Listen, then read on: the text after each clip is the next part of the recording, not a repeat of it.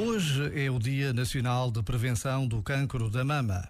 Todos conhecemos alguém, mais próximo ou mais afastado, que já morreu desta doença ou que está em fase de tratamentos.